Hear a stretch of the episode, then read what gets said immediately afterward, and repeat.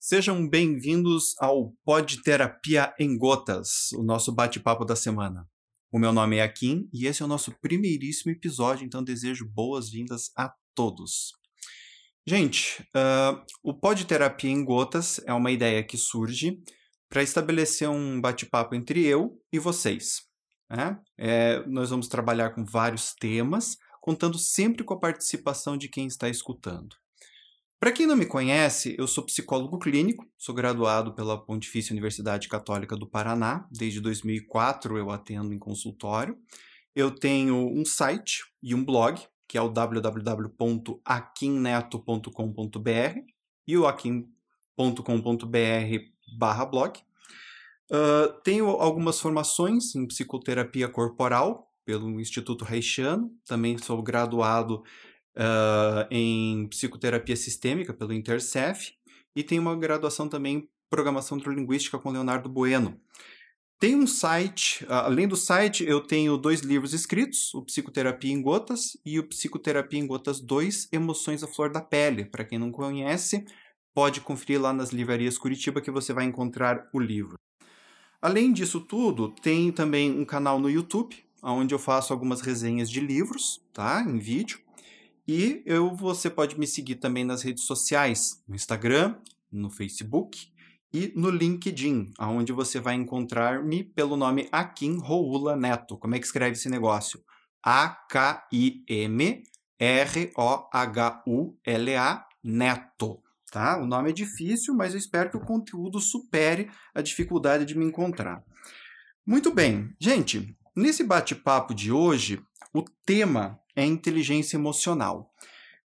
Se você quiser, e eu por favor peço que você faça isso, me dar sugestões de tema, entre nesses canais que eu falei anteriormente e coloque lá a tua sugestão, tá? A ideia deste canal aqui, deste podcast, é ser um bate-papo entre eu e vocês. Então, por favor, façam isso, que vocês vão me ajudar imensamente e eu poderei ajudar vocês também, tá? Podcast de hoje vai ser sobre a natureza das emoções. Então, vou deixar uma perguntinha no ar que é assim: qual é a natureza das nossas emoções? Emoção tem natureza?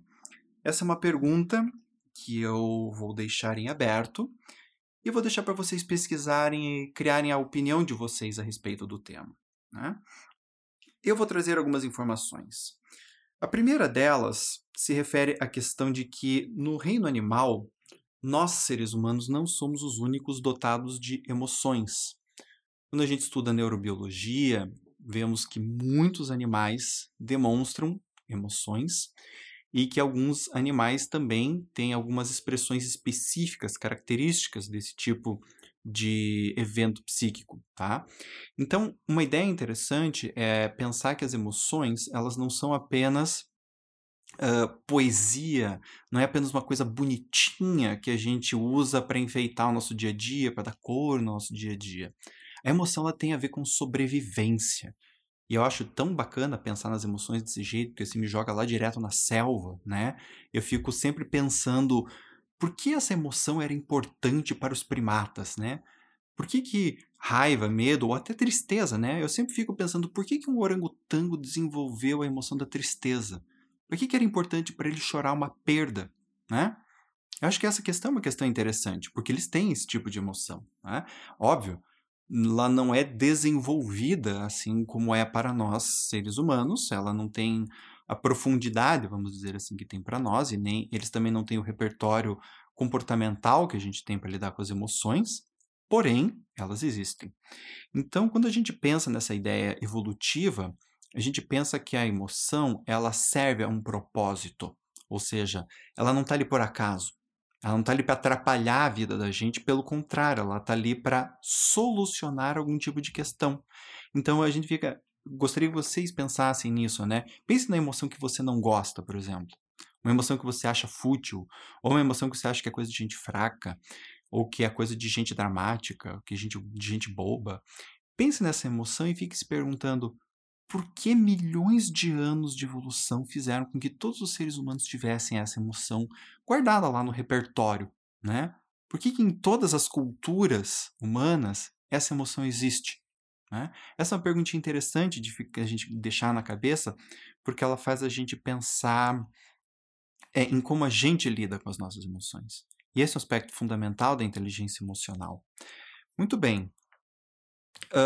Existem alguns autores que falam a respeito de cinco emoções básicas, né, as emoções fundamentais, que seriam a tristeza, a raiva, o medo, o nojo e a alegria.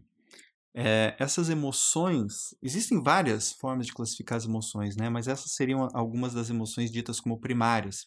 Alguns autores colocam como sete emoções primárias, alguns colocam, alguns colocam oito. É, alguns autores consideram o que se chama de emoções sociais como emoções básicas, né? Então isso daqui varia muito de autor para autor, de classificação para classificação.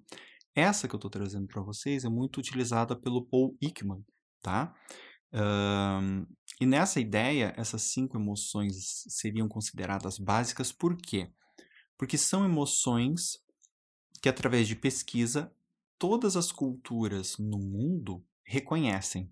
Inclusive, foram feitas pesquisas com culturas pré é, pré-escrita, né? Então existem culturas ainda hoje que não sabem escrever, que não têm um sistema de escrita, e essas culturas reconhecem essas emoções, né?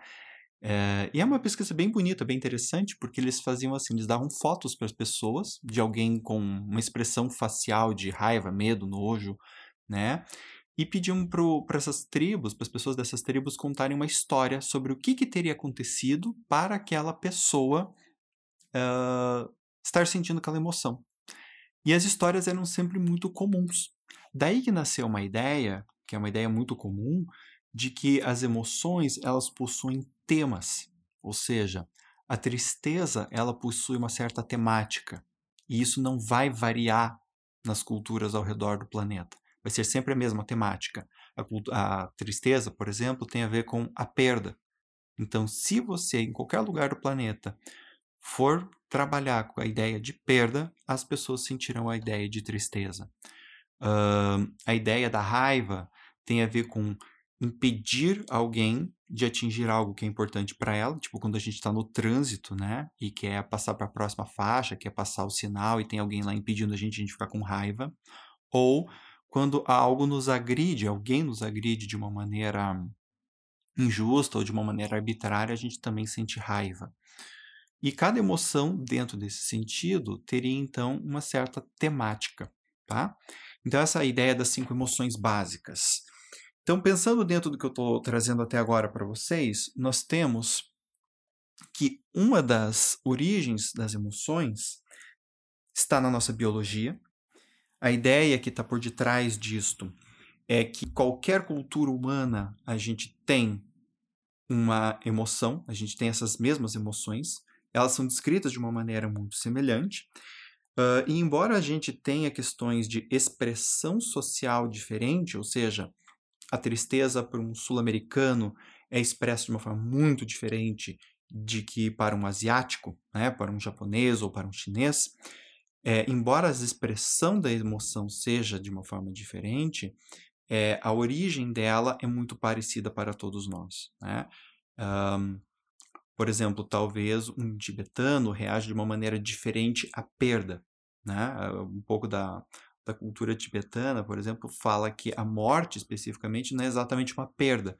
Então, como eles não entendem a morte como uma perda, eles não sentem tristeza pela morte. Eles trabalham com isso de uma outra maneira. Mas nas culturas onde a morte é entendida como uma perda, estará a emoção da tristeza presente. Um, então, isso nos faz ir para a questão da função da emoção. Cada emoção possui uma função. Isso é importante para a gente entender a natureza da emoção, porque é assim: uma das grandes causas de transtornos da emoção é quando a pessoa dá uma resposta para a emoção que não ajuda. Então, por exemplo, quando a gente fala da tristeza, a gente tem uma noção de que a minha resposta emocional precisa ser uma resposta que de alguma maneira me ajude a lidar com aquela perda. Eu costumo dizer que o luto ele é um processo de restabelecer uma conexão com aquilo que foi perdido. Então, aquilo que foi perdido antes existia.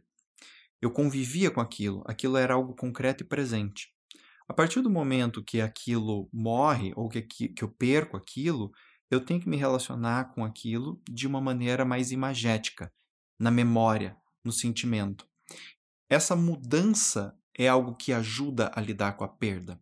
Né? Uh, então, quando eu consigo fazer essa mudança através de um processo de luto, eu estou dando uma resposta que é funcional para aquela emoção. O que, que acontece quando uma resposta é funcional para uma emoção?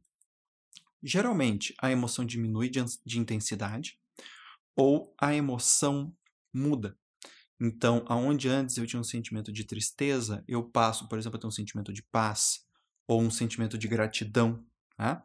E a partir disso daí, eu sei que a resposta que eu estou dando é adequada. Quando a intensidade da emoção apenas aumenta e eu me sinto cada vez mais impotente diante da situação que causou a emoção, eu tenho uma ideia de que a resposta que eu estou dando não é tão adequada assim. Tá? Muito bem. Indo adiante, uma outra coisa que eu acho que é interessante falar quando a gente pensa em natureza das emoções é a relação entre a emoção e a razão. Na nossa comunidade super, hiper, ultra, mega comum aquela ideia básica de que a emoção é o oposto da razão. E essa é uma gigantesca balela. Neurologicamente falando, o córtex ele evolui depois do sistema límbico, né? e ele tem conexões profundas com esse sistema. O que isso significa na prática?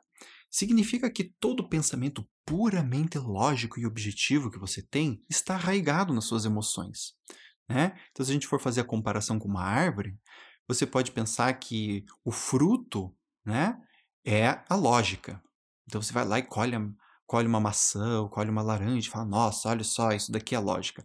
Mas o fato é que essa laranja, essa maçã, esse fruto que você está colhendo, está conectado com a árvore como um todo, e a árvore está conectada com a raiz, e a raiz está subterrânea, e ela chupa, né? A raiz chupa lá do solo sais minerais, água, que é o que vai mais tarde se transformar na fruta que você está comendo. Então, uh, a razão, ela não é separada da emoção. Dizer que uma pessoa é fria não é dizer que ela é desprovida de emoções, quer dizer que ela é fria, emocionalmente fria. Ou seja, a, a maneira dela de lidar com as emoções é esta. Isso não implica que ela não sente, isso implica numa resposta emocional às emoções. Né? E essa resposta tem tudo a ver com a própria emoção. Geralmente, pessoas que tendem a ser mais frias são pessoas que tendem a sentir muito medo. Né? Então, uma pessoa que tende a achar, por exemplo, que as pessoas são más, que o mundo é ruim, que todo mundo quer ferrar ela, começa muitas vezes a desenvolver um mecanismo de defesa no qual ela se torna fria e insensível às reações emocionais dos outros e por isso ela acaba sendo uma pessoa, entre aspas, mais objetiva. Né?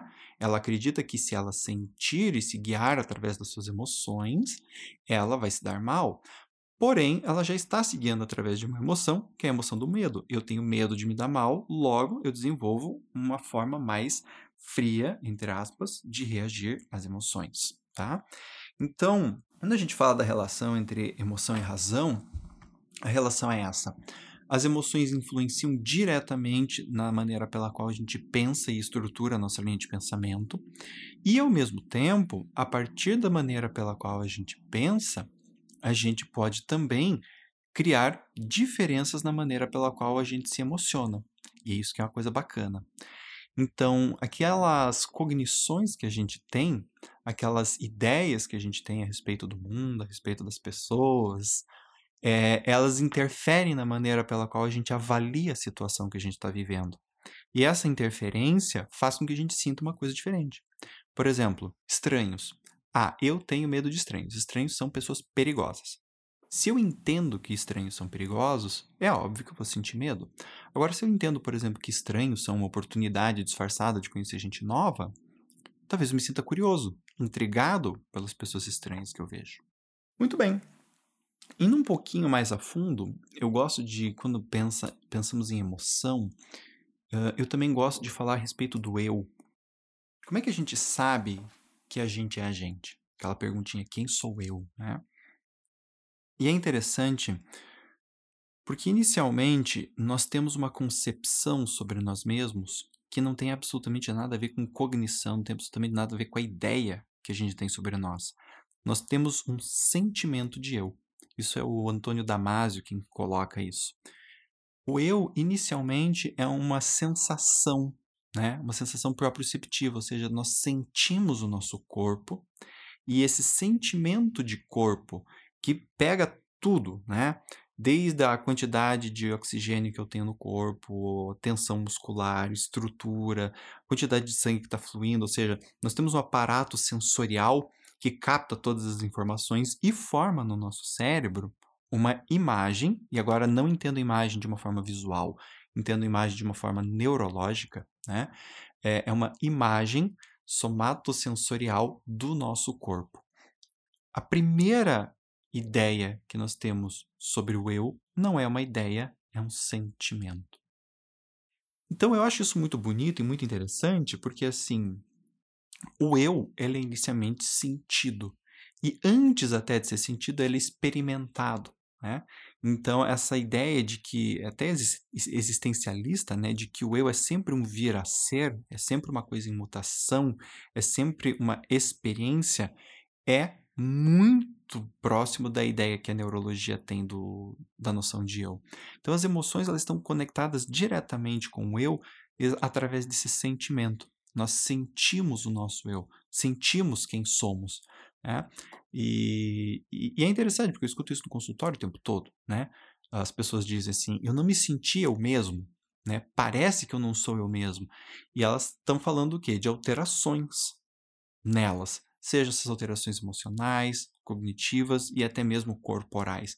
Uma coisa muito comum, por exemplo, quando eu trabalho com alguém que tem ou um transtorno de ansiedade, ou um transtorno compulsivo obsessivo, né? E essa pessoa começa a relaxar, ela começa a sentir um estranhamento em relação a esse relaxamento corporal, porque ela não está habituada com sentir-se desta maneira. Então a relação entre o eu e as emoções, ela passa por aí também. E aí a gente, falando do eu, também podemos falar sobre a expressão das emoções, que acho que é uma coisa interessante de ser dita a respeito desse tema de da natureza das emoções. Então, quando a gente está expressando uma emoção, o que é que está mandando? É a nossa biologia? É o nosso eu? É a cultura? Né? E eu sempre gosto de falar que tentar responder essa pergunta desta maneira é, é um tanto quanto chovendo molhado porque é muito difícil de você fazer essa separação quando você está dentro da vida. Então vamos pegar um exemplo bem típico. O bebezinho lá dentro, o feto, né, dentro da barriga da mãe. É possível dizer que ele está reagindo apenas à biologia, porque ele ainda não nasceu, ou seja, ele não tem um aparato cultural ainda? Sim e não. Depende da ideia que você tem de cultura.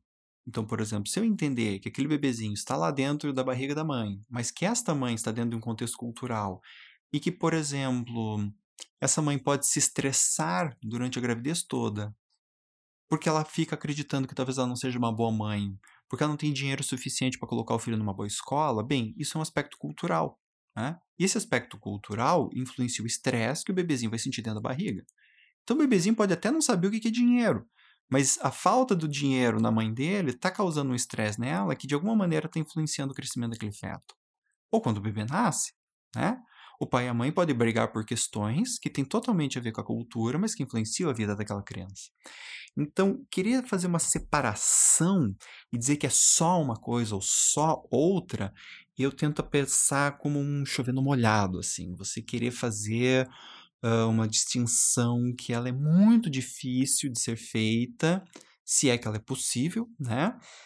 E também vem aquela questão, né, de um ponto de vista mais pragmático, qual seria a verdadeira, o verdadeiro benefício, né, dessa separação, né? Se é que teria algum. E se a gente for uh, pensar num contexto assim, mais selvagem, a gente pode entender o contexto de uma floresta, por exemplo, como um contexto cultural né? Não dentro de uma cultura que a gente tem hoje, né, humana, bem estruturada, com linguagem, etc., né? Mas quando a gente pega, por exemplo, uh, cães, e esse cão ele vive no ambiente selvagem, ele vive na natureza, ele reage àquelas regras que são impostas lá. Se eu tiro aquele cão da natureza e coloco dentro de um contexto doméstico, ele começa a reagir ao contexto de uma outra maneira. Então, querer excluir a questão de contexto é uma questão absurda, porque todos os seres vivem dentro de um contexto. Você pode dar para esse contexto o nome de natureza selvagem, ou você pode dar a este contexto o nome de civilização ocidental ou oriental, mas no fim essa pessoa está dentro de um contexto. Este contexto influencia a expressão, com certeza. Agora, daí também queria dizer que meu aparato biológico não tem absolutamente nada a ver, também é chovendo molhado. Porque, por exemplo, existem pessoas que nascem com um temperamento mais exacerbado. Tá? E isso é desde criança, a pessoa nasce assim. Ela tem algo dentro da genética dela que predispõe ela a ser uma pessoa mais enérgica. Já foi, às vezes, até um bebê mais enérgico, né? Chutava a barriga da mãe o tempo todo. E essa predisposição faz diferença. Uma pessoa que, por exemplo, nasce com uma musculatura mais forte ou mais frágil, né, vai ser uma criança que naturalmente está disposta, predisposta a estar neste contexto de uma certa maneira. Então, se o bebezinho é mais frágil ou se ele é mais forte, ele vai ter acesso a alguns comportamentos que são específicos. Né? Se o bebê é mais alto ou mais baixo, né, ele vai, ele, se ele começa a engatear mais cedo ou mais tarde, isso tem muito a ver com a questão genética. Tá? Então, a expressão das emoções ela está diretamente ligado a questões biológicas, a questões ambientais, né, contextuais, e também a questão cultural que diz que algumas, alguns comportamentos são bacanas e que outros comportamentos não são. Se você nasce, por exemplo, numa família mais repressora das emoções, ou se você nasce numa família que é, é mais exacerbada em termos da expressão das emoções, a maneira pela qual seus pais se relacionam e se relacionam com você, tudo isso vai fazer uma vai ter uma influência na maneira pela qual a emoção é expressa. E é importante entender que uma coisa é emoção e a outra coisa é a expressão da emoção. Muitos clientes chegam para mim no consultório e falam assim: ah, mas eu não posso sentir raiva. Por que não? Porque eu se eu sentir raiva, vai ser o fim de tudo. Como assim vai ser o fim de tudo? Vai cair o Armagedon porque você está sentindo raiva? Né? Não, pô, se eu sentir raiva, eu vou querer bater em alguém. Ué, mas e você vai bater em alguém só porque você sentiu raiva? E a pessoa fala, não. Então qual o problema? Não, mas o que, que eu faço então? Essa é uma típica discussão em que o conceito de sentir algo é confundido com o conceito de agir em reação a essa emoção. E é, esse também é um exemplo onde a questão da expressão da emoção ela é muito reduzida, ou seja, a pessoa acredita que se ela sentiu raiva, ela tem que bater em alguém, ponto. Ela não acredita em outra coisa. Né? E aí, é, a gente tem que fazer essa diferenciação, porque você pode expressar raiva de muitas formas. Você pode xingar alguém, você pode bater em alguém, você pode se calar e pressionar a tua mandíbula de uma maneira incrível para conter a tua raiva. Uh, você pode simplesmente sair do cômodo, você pode ser irônico, enfim, pode fazer um monte de coisas para expressar a emoção que você está sentindo.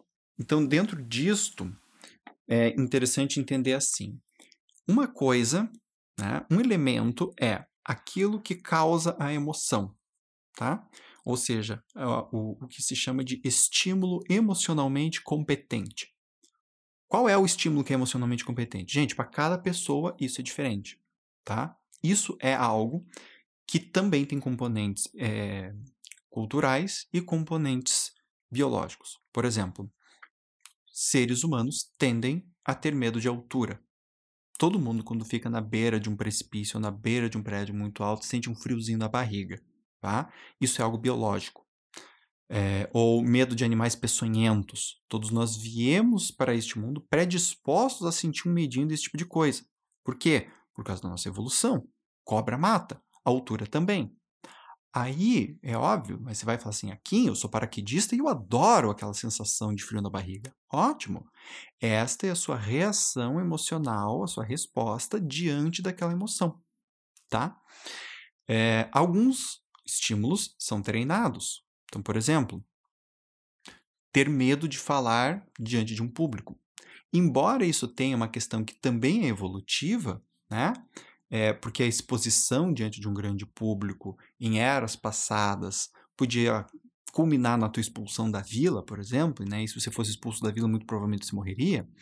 De um outro lado, isso é ensinado. Né? Se você nasce numa família, por exemplo, de grandes oradores e essas pessoas querem te ensinar a ser um grande orador, é possível que você veja as pessoas numa plateia como algo muito bom. Tá? Agora, se você, por exemplo, uma pessoa muito tímida, introvertida, que ouviu o tempo todo do teu pai e da tua mãe, que na verdade era melhor você ficar quieto do que ficar se expondo, talvez você olhe para aquelas pessoas te olhando e fique imaginando que está todo mundo pensando que você está é, falando abobrinha, que você não sabe nada, né? E você vai se sentir muito incomodado com isso e vai sentir uma emoção bem diferente daquela primeira pessoa que eu citei anteriormente, tá? E aí, a partir da resposta que a gente dá para a emoção, tem as consequências, tá? Ou seja, eu vou lá e, diante da, do estímulo plateia, eu sinto a emoção de descontração, vou lá, conto uma piada, todo mundo ri. Essa é uma consequência. Essa consequência vai fazer com que o meu comportamento de me expor de novo e contar uma piada de novo continue ou diminua. Tá? De uma maneira bem assim uh, rasa, estou dizendo isso, assim, né? uma maneira bem introdutória, né? Óbvio que tem várias questões que vão influenciar isso, né? E a gente vai tratar desse tema no, nos próximos pods, mas assim para ter uma ideia a respeito da questão da natureza das emoções, a gente vai trabalhar um pouco sobre isso, tá? É, então assim, nós temos os estímulos, nós temos a emoção, nós temos a resposta que a gente dá ao estímulo que causou a emoção e nós temos as consequências, tá?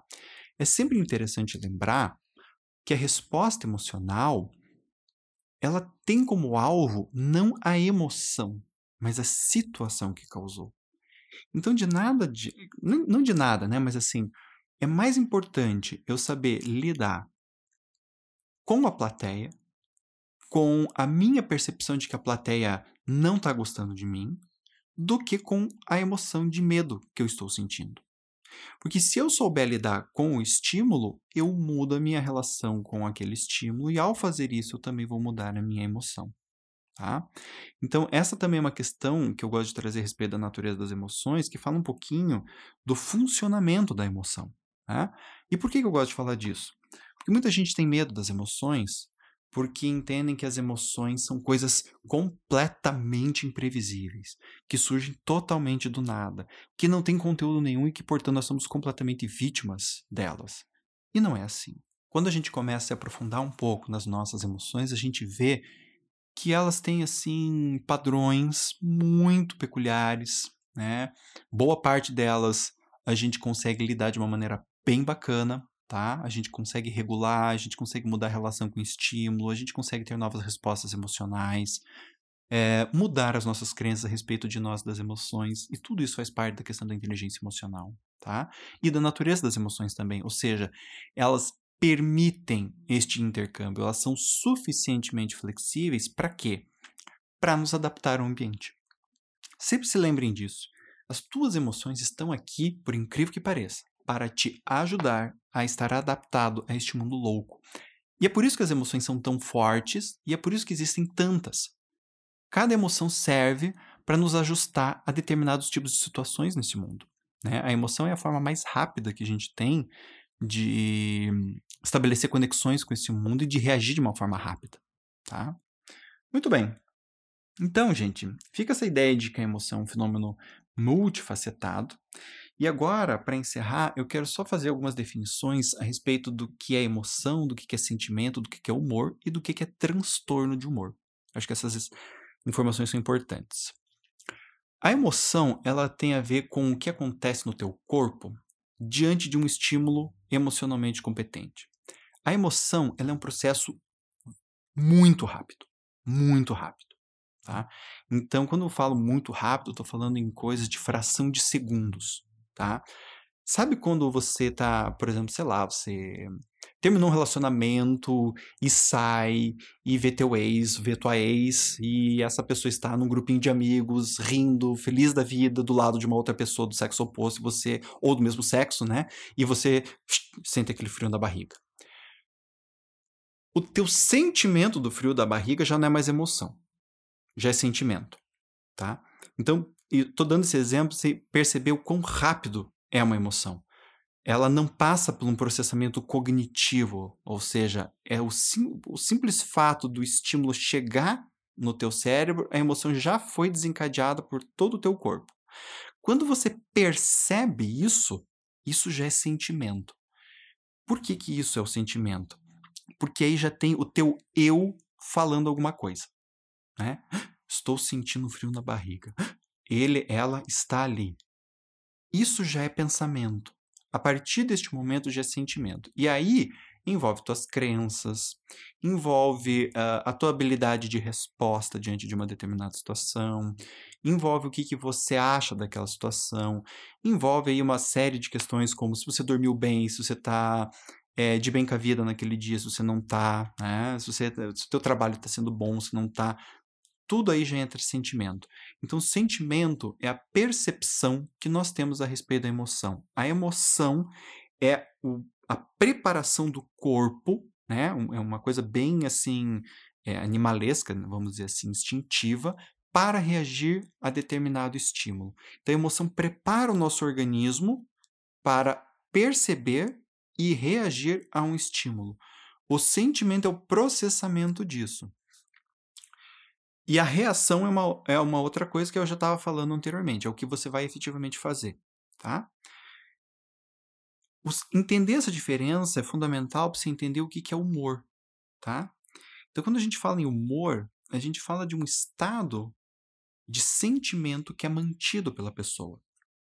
Então, por exemplo, assim, uma pessoa que é alegre, né, que a gente diz, ah, essa pessoa tem bom humor, é uma pessoa alegre, né? Então, o que, que ela faz?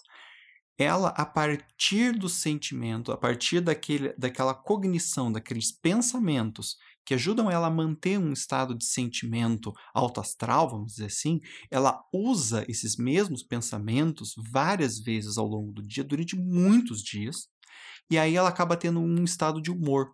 É como se ela estivesse treinando um determinado sentimento e torna um sentimento habitual.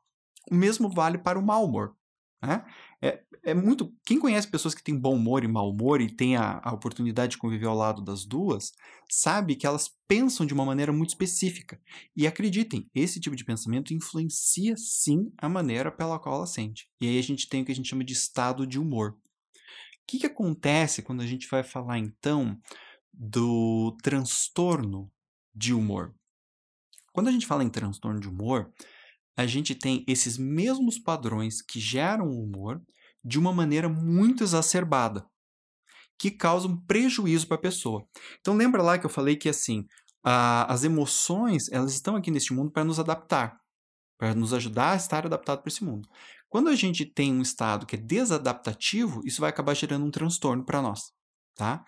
Então, se, pegando de uma maneira ma, mais simples para entender, o, o transtorno de humor não é a mesma coisa que ter uma, um sentimento ou que ter uma emoção. Ou seja, uh, depressão não é tristeza. Transtorno de ansiedade não é o mesmo que ansiedade. Ela envolve ansiedade, mas ela envolve também todo o mecanismo psíquico, cognitivo e comportamental que mantém aquela emoção durante muito tempo. E em relação a muitos estímulos que às vezes não tem absolutamente nada a ver com aquela emoção propriamente dita. Então, é, essa é uma diferença importante para vocês entenderem, né? E que também tem a ver com a natureza das emoções, tá? Bom, gente, encerrando o podcast de hoje, eu gostaria de novamente pedir para vocês que, se tiverem sugestões, por favor, contribuam. Né? Vocês podem me achar lá no Instagram, no Facebook ou no LinkedIn, tá? Podem deixar, me adicionar lá uh, e dar as suas sugestões. Novamente, vou falar o nome pelo qual você me encontra nessas redes sociais, que é a Kim Roula Neto, A-K-I-M R-O-H-U-L-A Neto, tá? Uh, vou dar para vocês também uma indicação de leituras sobre o pod de hoje, que é A Linguagem das Emoções, do Paul Ekman, E-A-K-M-A-N, e um livro que eu só tenho em inglês, eu não achei ele em português, que é How Emotions Are Made, da Lisa Barrett, B-A-R-R-E-T-T. Esses dois livros são interessantes porque, assim, o Paul Ekman ele vai numa vertente bem biologicista e evolucionista das emoções. E a Lisa vai numa, vai numa percepção contrária, vai numa percepção mais culturalista. Então, eu gosto de dar esses dois livros porque você vai ter os dois opostos e aí você chega na tua própria conclusão, tá? Continuando, o nosso próximo podcast, que vai ser na semana que vem, vai falar sobre emoções negativas e positivas. Eu convido vocês para estarem ouvindo, tá? E também para vocês acessarem lá o meu blog, o Instagram, o YouTube e o Facebook, que tem bastante conteúdo que eu posto lá todas as semanas. Todo dia você vai achar alguma coisa nova nessas redes sociais, tá? É, no YouTube, os vídeos saem todas as terças. Esse podcast vai entrar ao ar todas as quintas, tá? E nos outros dias você tem demais informações do blog nesses outros canais, nas segundas, quartas e sextas. Também convido vocês para minhas lives quinzenais. Clica lá no Instagram e me adiciona que eu vou estar tá sempre avisando qual vai ser o dia das lives. E eu agradeço vocês por terem me ouvido. Peço um feedback de vocês, se você gostou, né? E se você não gostou, quais são as suas sugestões para os próximos. Que a ideia deste bate-papo da semana é ser um bate-papo entre nós. Eu gostaria que vocês contribuíssem pra, com isso para que eu possa fazer um programa bacana para vocês. Um abraço grande e até a próxima.